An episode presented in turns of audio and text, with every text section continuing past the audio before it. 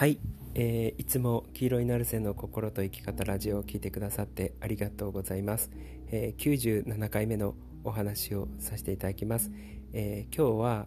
もしかしたらあのー、今ポッドキャスト聞いてくださってる方もしくは YouTube 見てくださってる方には必要ない話になってしまうのかもしれないんですけどもうできるようになっちゃってて、まあ、一応話そうかなって思う内容で心の整え方どうしてるっていうお話をさせていただきます。っていうのが、あのまあ、僕、あの、このポッドキャストを始めるきっかけになった愛ちゃんのポッドキャストをよく聞いてるんですよ。もうめちゃくちゃよ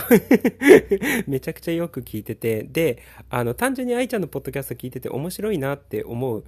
ことだけじゃなくってあ本当になんか愛ちゃんが思ってないだけで愛ちゃんが自覚してないだけでめちゃくちゃこれ役に立つなって思うところが結構満載なんですよね愛ちゃんのポッドキャストって。で愛ちゃんは、えっと、僕みたいにこうこうこういう理論があってこういう仕組みがあってあのこういうふうに心を整えることができますとかこういうふうに人間関係を良くすることができますとかあのこういうふうにすると人生が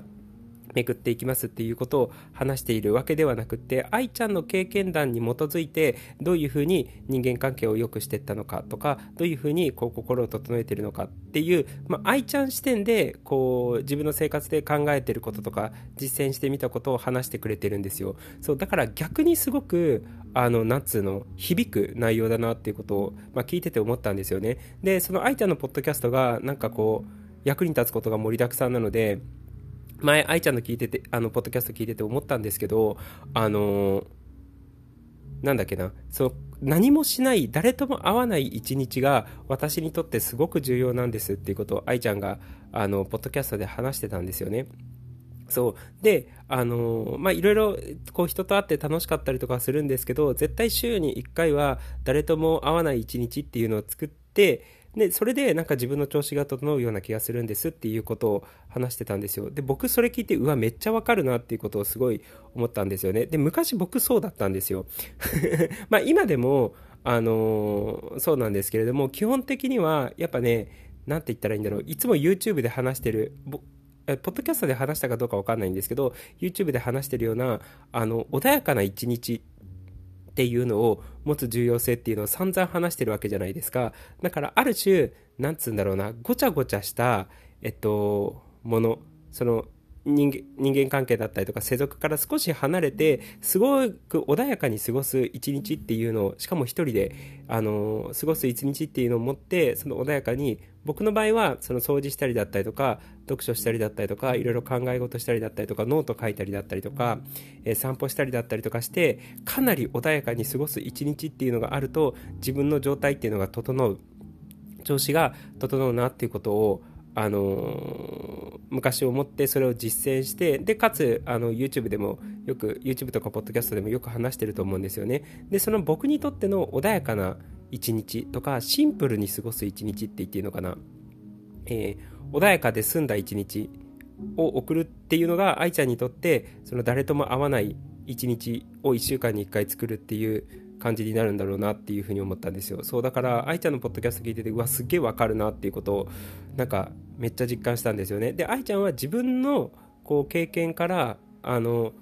思ったこととかこうしたらうまくいったっていうことをすごく話してくれるのでなんか僕が聞いててめっちゃ響いたんですよ。マジ役立つみたいなこと思いながら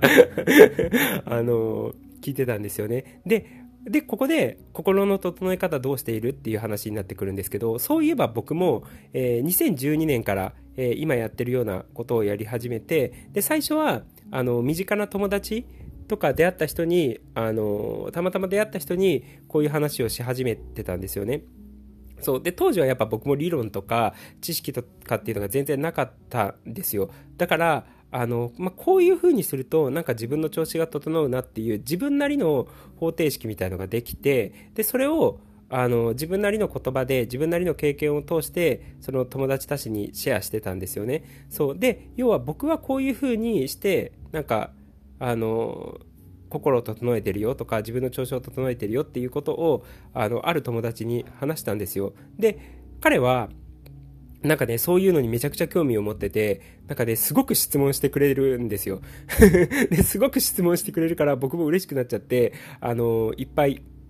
話してたんですよね。で、こういう時こういう風にしてるとか、こういう風に過ごしてるとか、こういう風に考えてるとかっていうことをね、いっぱい話してたんですよ。で、彼と過ごしたのは、あの、もうバンドのメンバーだったんで、あのー、すごく仲が良かったんですよ。で、一緒に住んでたりもしてたんですよ。その、うちのバンドのドラムだったので。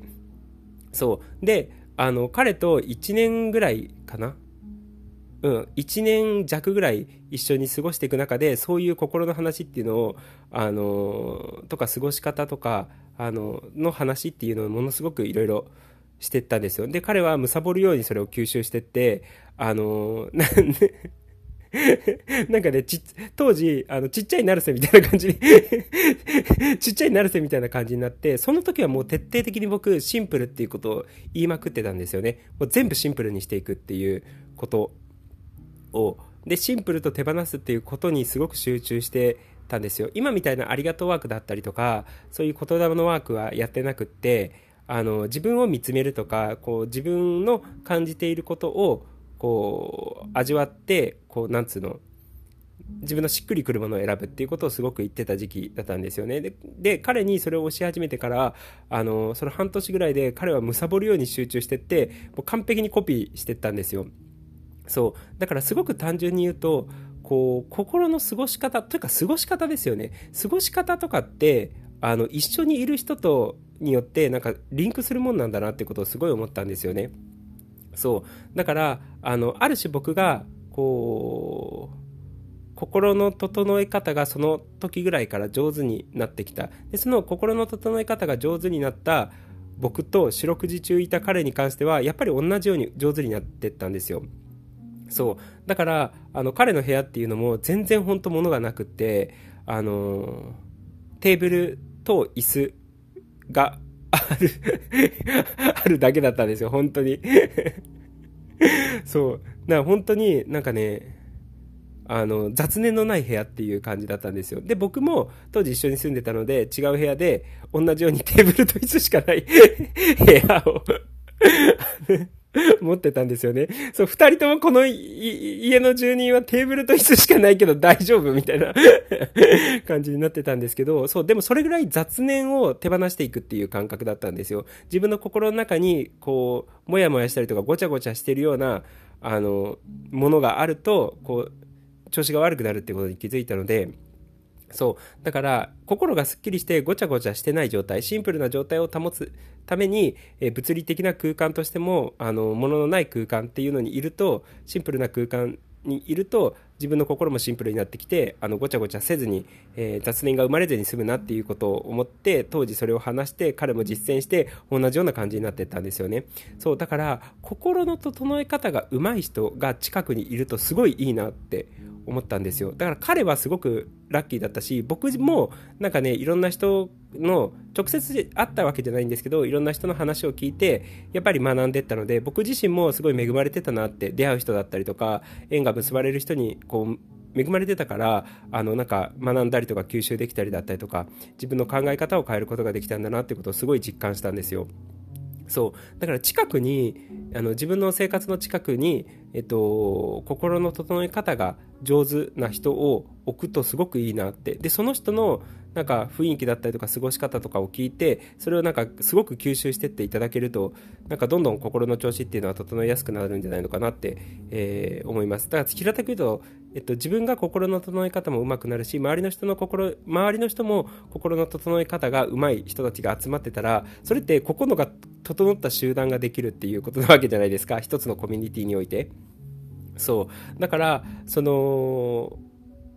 心の整え方が上手な人と関わって自分自身も心の整え方が上手になってかつそういう人が周りに増えてくれば心が整った集団みたいのができるだなっていうこと。でそれは多分ね限りなく気持ちいいと思います。その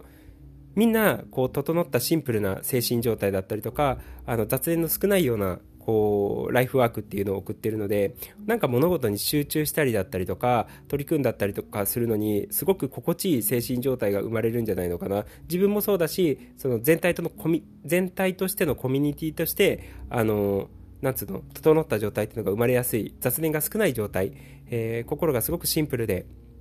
えー整合性の取れた状態になりやすいんじゃないのかなっていうことをすごく思うのであのその心の整え方が上手な人の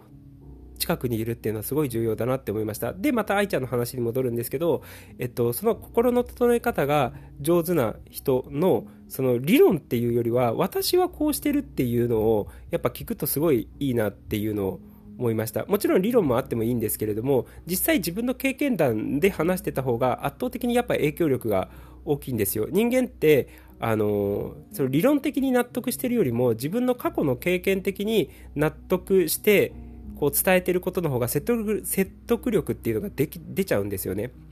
そう過去本当にこういうことをやったらすごく心の調子が整ってなんかもう本当なんかすごく良かったのよっていうことをね、あのー、心から実感体感体験したことを話すとやっぱりなんかそれって自分話してる本人にも影響を与えるし聞いてくださってる人にもあのすごく影響を与えるんですよね。そうだから体験から来る話っていうのは結構大きいんですよ。それが理論的でなかったとしても。あの最近あの YouTuber でかなり前のあの前から昔からいる YouTuber でくまみきちゃんっていうなんかメイクをやってるあの女の子がいるんですよね。そう。でそのくまみきちゃんに関してはあの最近ちょっとなんか何を思ったか知らないんですけど、くまみきちゃんの YouTube を少し見直した時に、なんか SNS やめたらめちゃくちゃ調子が良くなったから、あの、もうさよなら SNS って言って SNS を断捨離し始めたんですよね。で、それは SNS を1週間手放してみたらしいんですけど、で、SNS を1週間手放してみたら、すこぶる調子が良くなっちゃったから、あの、もうなんか、その体験が多分感動だったんでしょうね。そう、だからもう SNS さようならっていうことになった。で、それは、な、な、なんで SNS を手放せば心の調子が整うのかっていう理論はなかったとしても、ただ実際に SNS を手放したことによって恐ろしく調子が良くなったっていう体験が、体験と感動があったから、あの、なんつうの、もうそうしようっていうことを決断できるようになったし、えっ、と、だ逆に言うと、だから、あの、人に影響を与えるような、あの、何体験というか話になるんだろうなっていうことをすごい実感したんですよ。そうだから、まあ、何はともあれ、あのー、心の整え方が上手な人っていうのが近くにいてかつそういう人たちのなんか体験談を聞くとこうすごく自分の心にも影響を与えてあやってみようっていう気になったりとか同じようなあの上手な心の整え方の、えー、過ごし方に変わって変えていこうかなっていうふうに多分、えー、変えてていけると思うのでそうだからなんかそういうのはすごく重要だな体験に基づいたっていうそれが理論的でなかったとしてもやっぱりすごい人に影響に与人に影響を与える話だったりとかことになるんじゃないのかなっていうことを思うのでこうぜひね心の整え方を学ぶっていうのも大事だしあのその心の整え方みんなどういうふうに心を整えてるっていうことをこううまくやってる人っていうのの近くにいてくれるといいんじゃないのかなって、えー、思います。そんな感じです。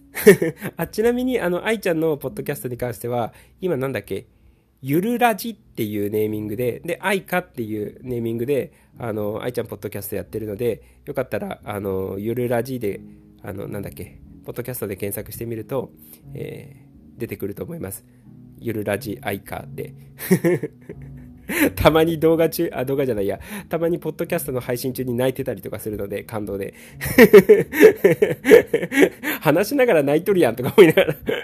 そう、あの、そんな可愛らしいあの人なので、ぜひ応援してあげてください。そんな感じです。ということで、えー、まあ、今日も心と生き方ラジオを聴いてくださってありがとうございました。じゃあね、ありがとう。またね。